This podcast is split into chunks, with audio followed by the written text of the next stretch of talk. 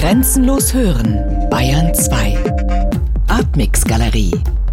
Immer freitags ab 21 Uhr im Hörspiel Artmix.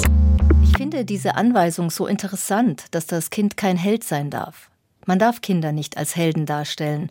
Das ist total spannend. Diese Figur des Fritz hat eine komplette Fixierung auf seinen Vater mit dem Credo, ein Kommunist ist gut, das habe ich mir gemerkt, und alles andere wird daraus abgeleitet. Und wäre der Vater jetzt Faschist, wäre Fritz das dann wahrscheinlich auch. Der Vater hat überhaupt keine psychische Konstitution, er hat kein Unterbewusstes und ist nicht mit sich selbst beschäftigt. Im Gegensatz dazu stehen die Frauen.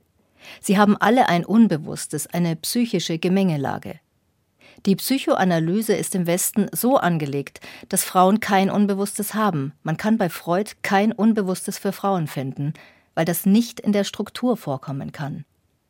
Und hier ist es genau umgekehrt. Hier haben nur Frauen eins und Männer gar keins. In der Polytechnischen Kunsthochschule in Moskau gab es ab 1927 einen Forschungsgang Psychotechnik, der dort gegründet wurde. So etwas gab es vorher nicht. Gleichzeitig findet 1928 in Russland eine starke Hinwendung zur Biomechanik, zu technizistischen Körpervorstellungen, zur Maschine, die in den Körper einwandert, statt. Auch die Bühne wird immer mehr zur Maschine. Aber das ist hier bei Fritz Bauer völlig ausgeblendet. Ungewöhnlich ist auch, dass es durchgängig um ganz viel Liebe geht. Das wird man ein paar Jahre später in der dramatischen sowjetischen Literatur nicht mehr finden. Zu Zeiten des sozialistischen Realismus wäre das viel zu privat gewesen, da wären die Charaktere ganz anders gezeichnet. In Bezug auf die Arbeiterbewegung ist interessant, dass der Vater nicht ins Gefängnis kommt und dort stirbt, sondern ganz lange eingesperrt ist und immer stärker ausmergelt. Es gibt also kein Maß, keine Rechte, sondern einfach eine totale Maßlosigkeit. Die deutsche Gesellschaft wird in dem Stück als falsche dargestellt, denn in ihr gibt es kein Maß.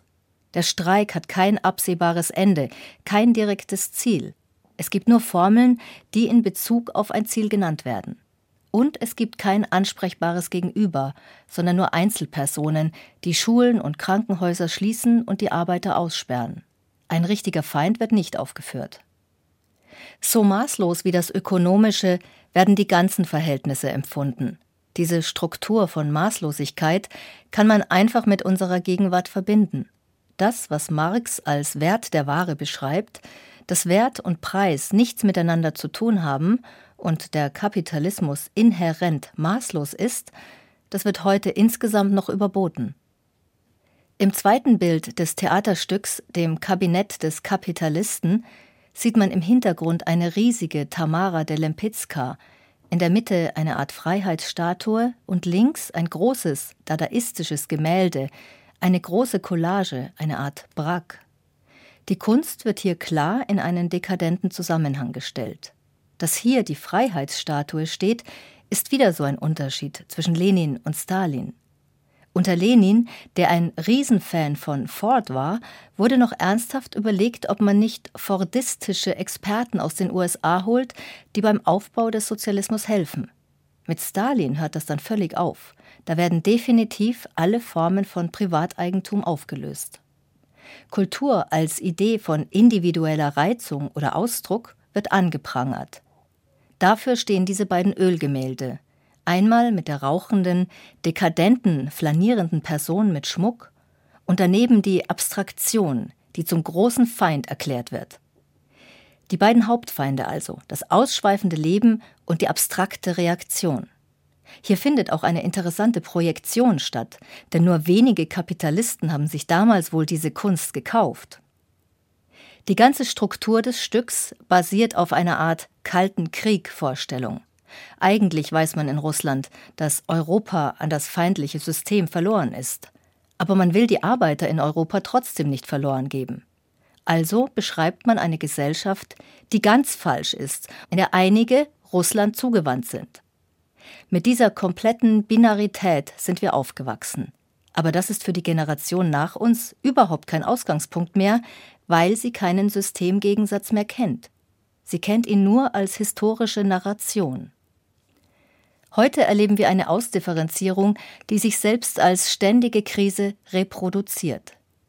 Dann ist das, was hier im Stück als positive Projektion vorkommt, sowas wie die Idee von einer gemeinsamen Subjektivierung. Und zwar gar nicht als Eskapismus, sondern als eigene Einheit, also eigentlich eine Hippie-Idee, aber unter ganz anderen Konstellationen. Das Projizierte heute ist sowas wie Digitalität, also nicht ein anderes System, was die Identität zusammenhält, sondern eher das Versprechen, die Identität anders bewegen, Fixpunkte auflösen, Subjekt-Objekt-Positionen wechseln zu können. Die Frage wäre also, wo macht man heute noch bewegliche Positionen aus? Solche, die sich selbst widersprechen können. Wie es richtig geht, weiß man nach dem Stück nicht.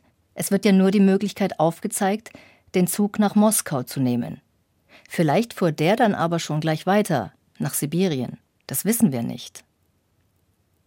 Kerstin Starkemeyer, Kunstwissenschaftlerin.